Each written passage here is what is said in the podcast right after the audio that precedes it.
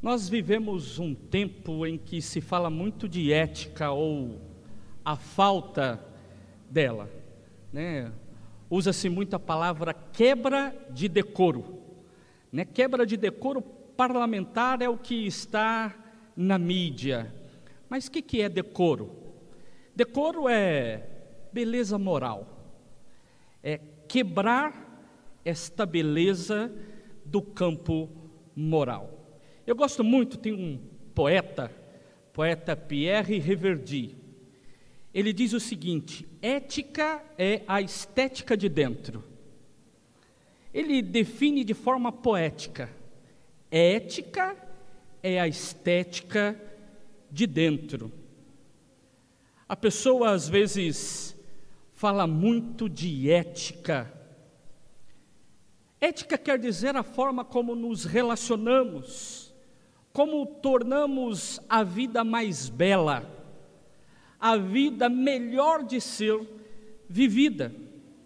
Por exemplo, quando os mais velhos se dirigiam a nós, e hoje nós somos os mais velhos que nos dirigimos a, aos mais novos, e diziam assim, e nós dizemos: que coisa feia, menino. Não estava falando da estética, estava falando da ética falando do comportamento. O que você está fazendo não embeleza o que você é. Isso te enfeia, te torna feio.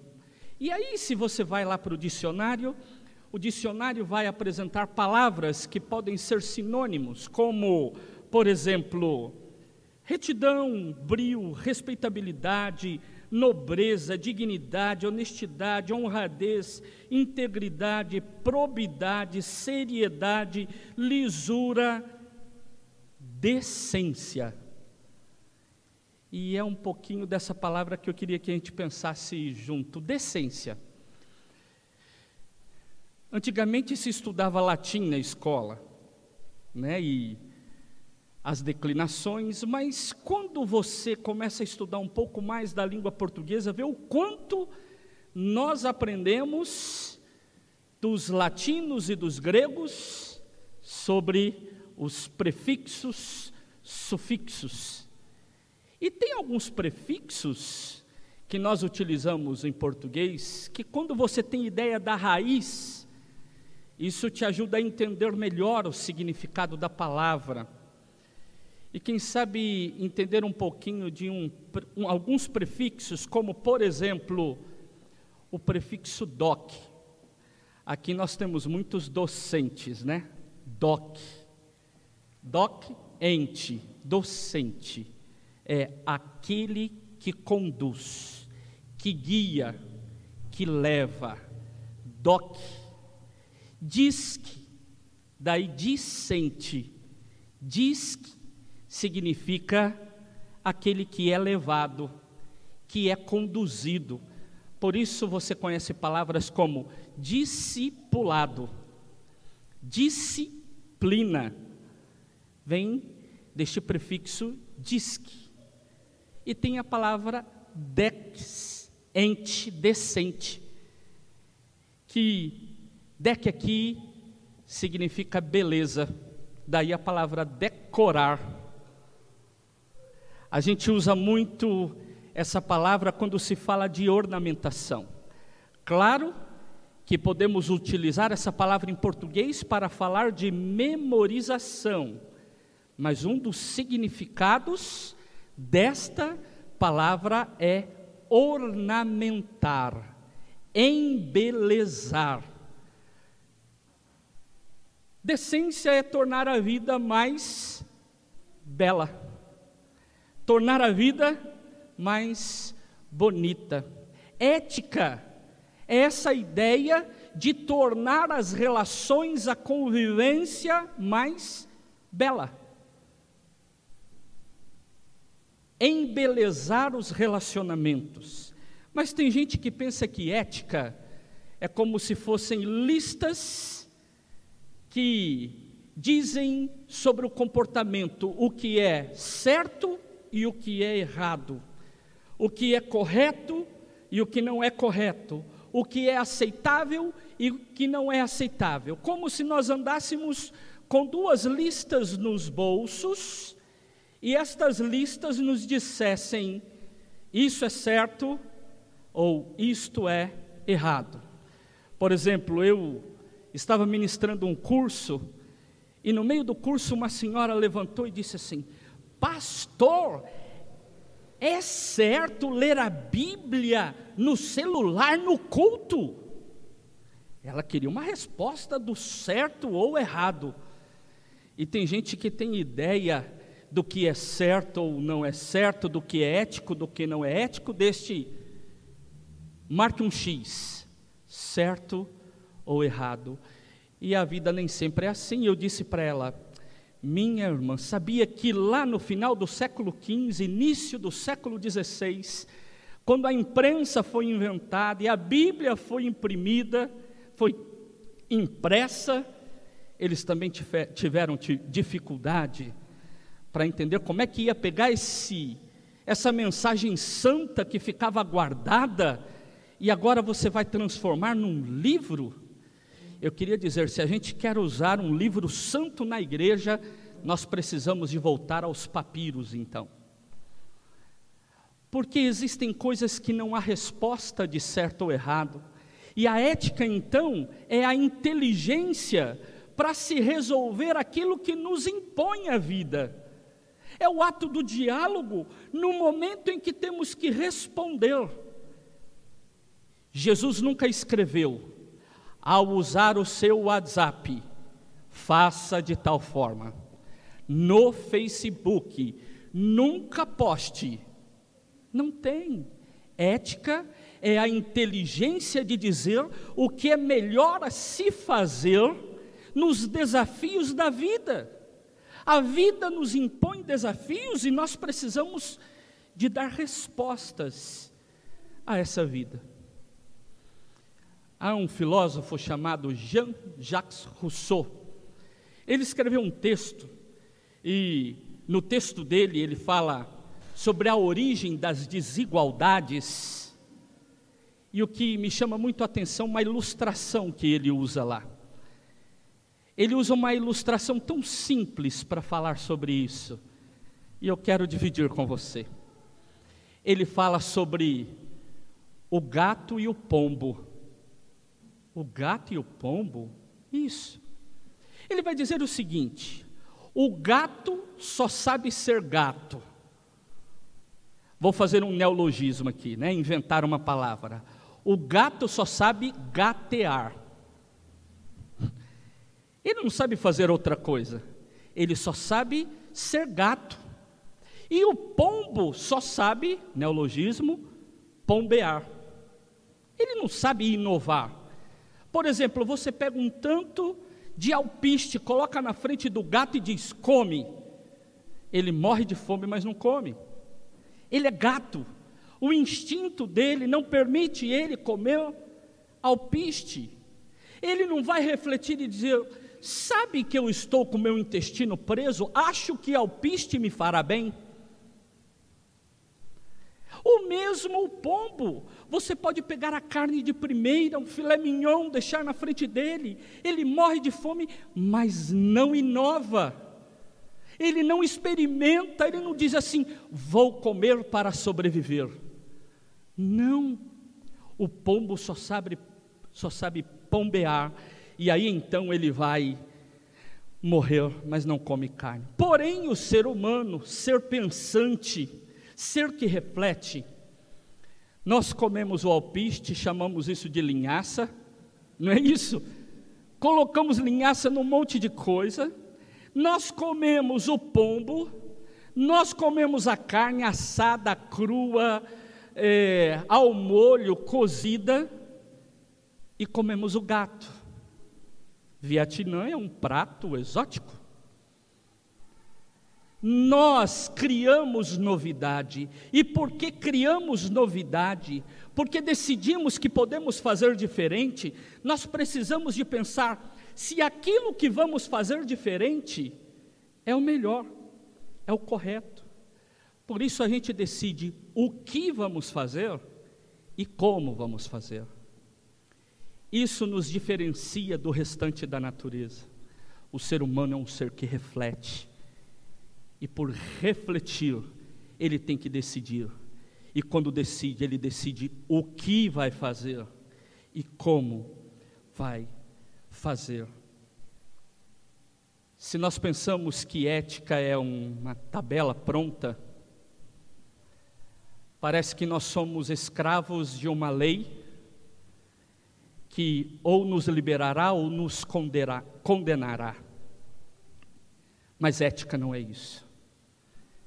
Ética é o princípio da liberdade, que me ajuda como ser humano a agir da forma mais correta, como um ser que pensa como um ser que reflete, como um ser que pode errar, mas decide.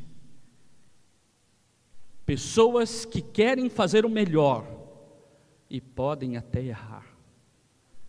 E eu quero então dizer para você que ao olhar para o texto bíblico e quando eu preparava este sermão e escolhi o texto, eu lembrei da vez que eu preguei esse texto aqui na igreja há dez anos atrás quando nós fizemos uma atividade especial com o coral, e a cada domingo eu preguei sobre fé, esperança e amor.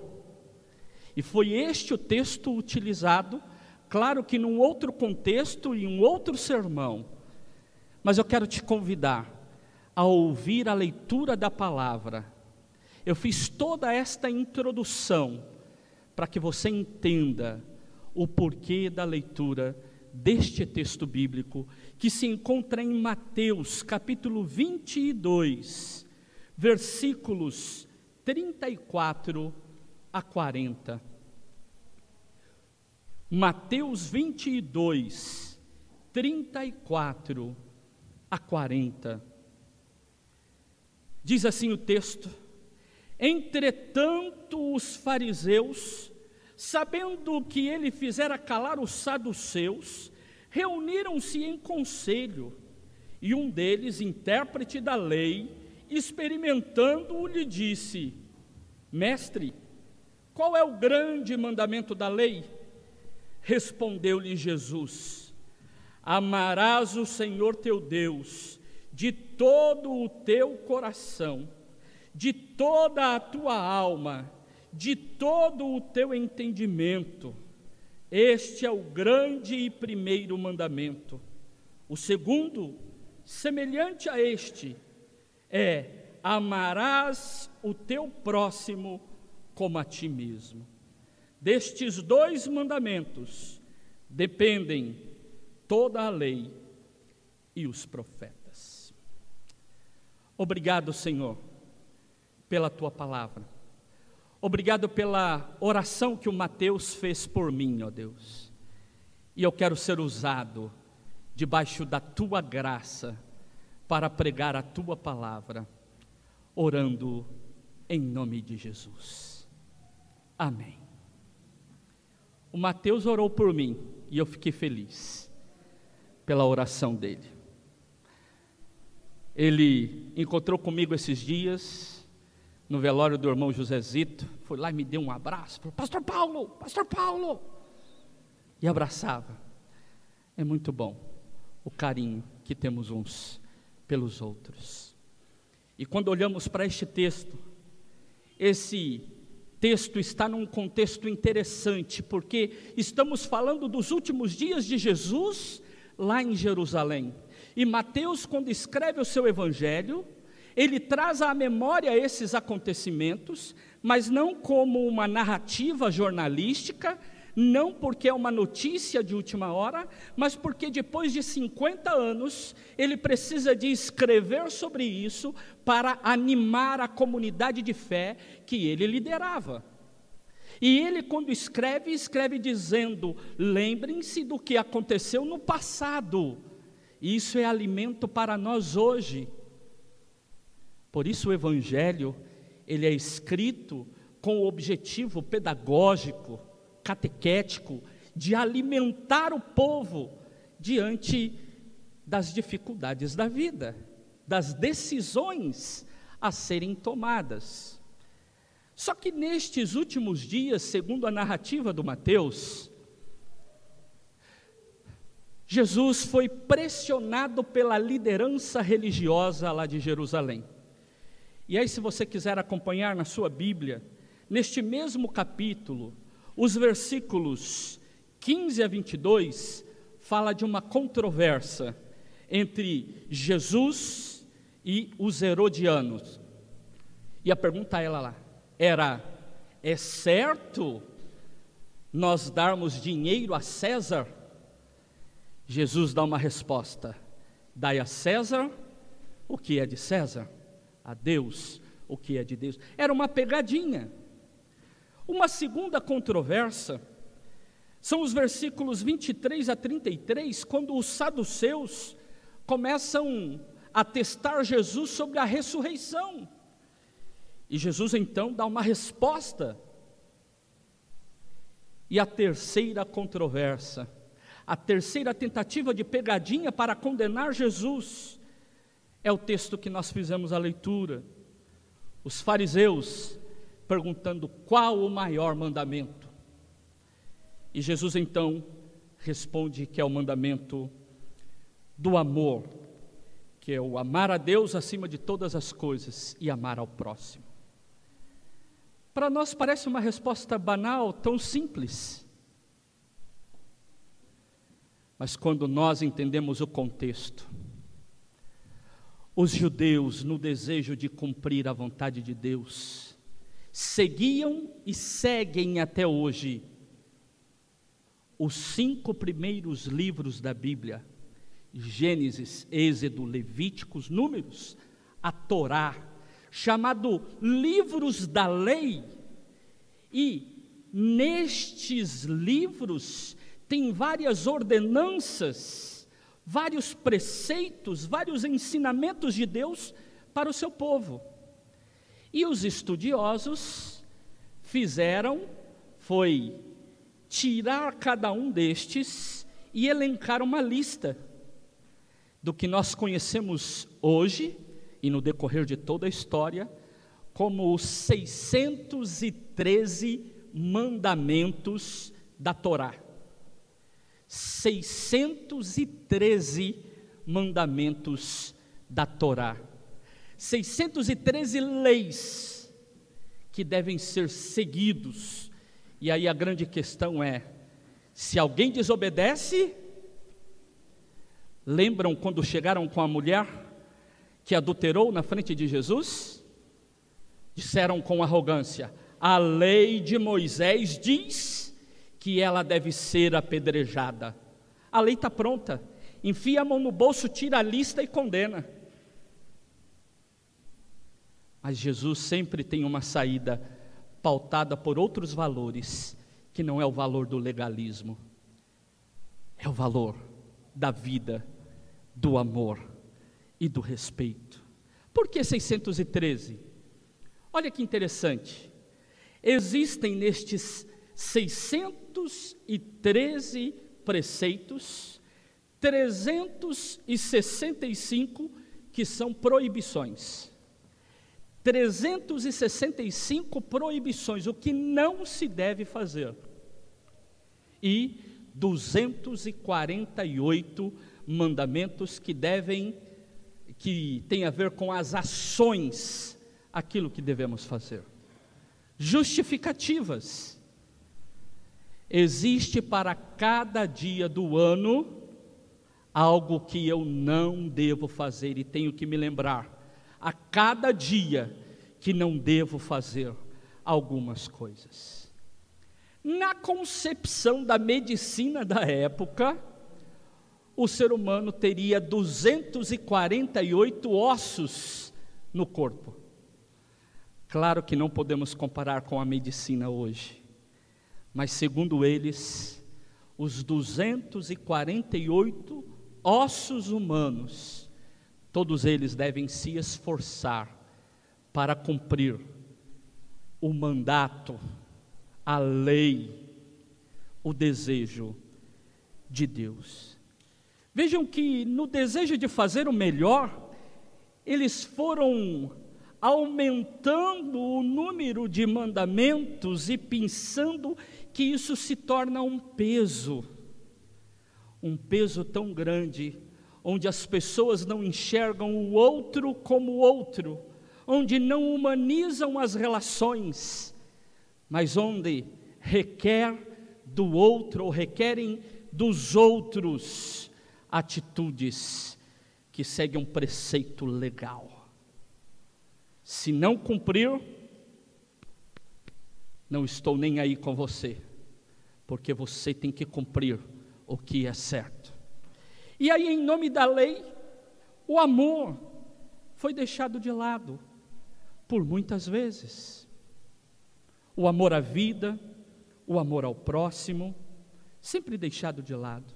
Por isso, a mensagem do texto é uma mensagem onde Jesus ensina os seus discípulos, e depois Mateus, relembrando disto, ensina à sua igreja que toda a lei, ou seja, tudo aquilo que foi ensinado pelos profetas e pela lei, expressão hebraica, lei e os profetas, tudo isso se resume no amor a Deus e amor ao próximo.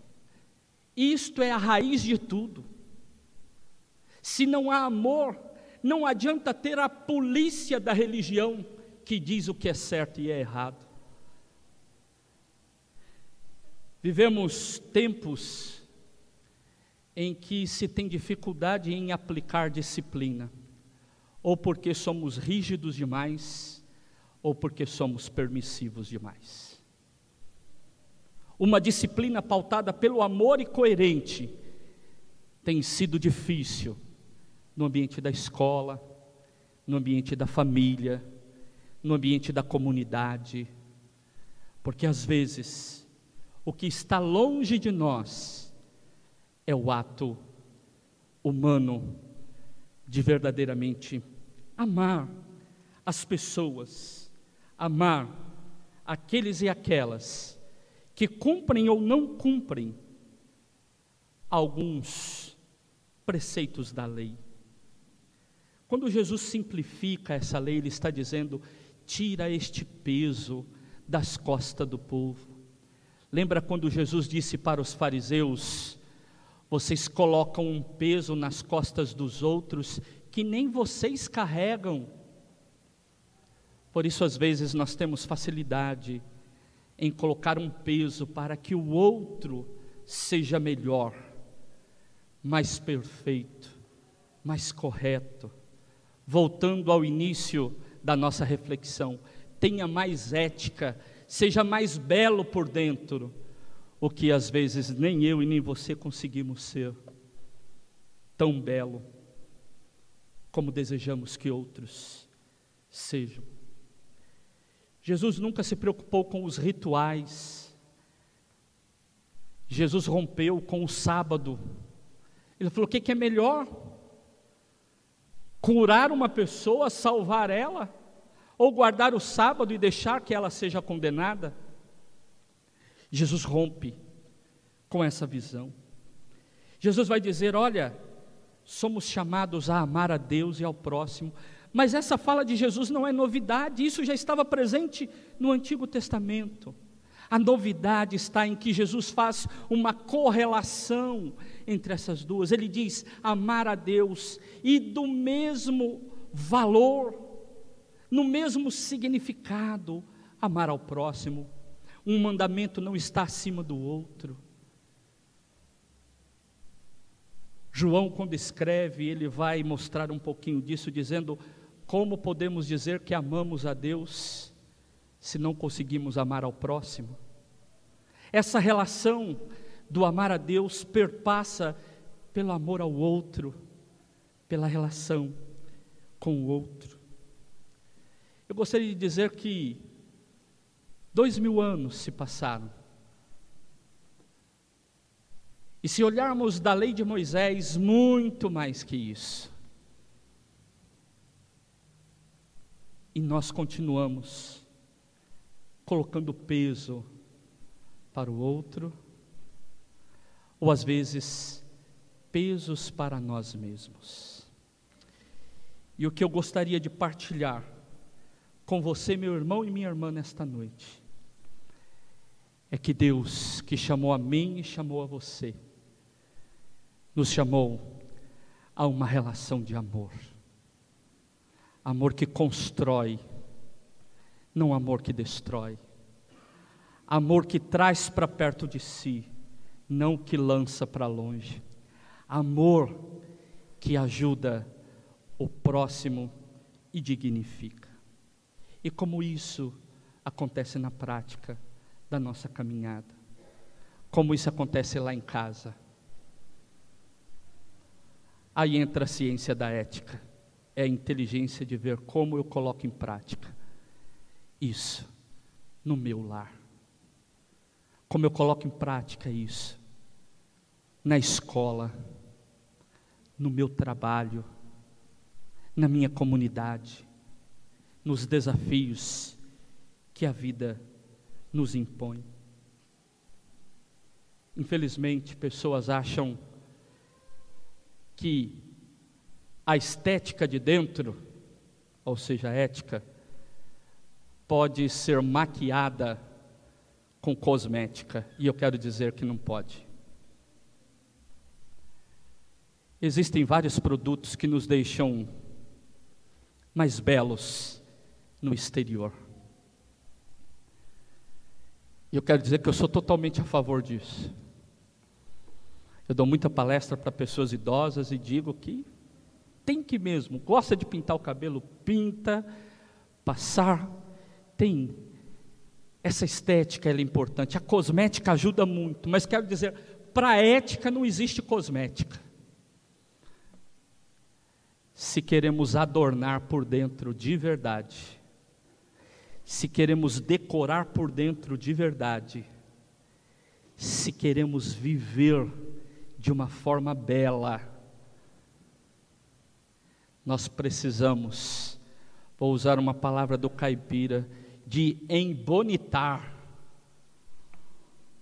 tornar bonito, embelezar as nossas atitudes.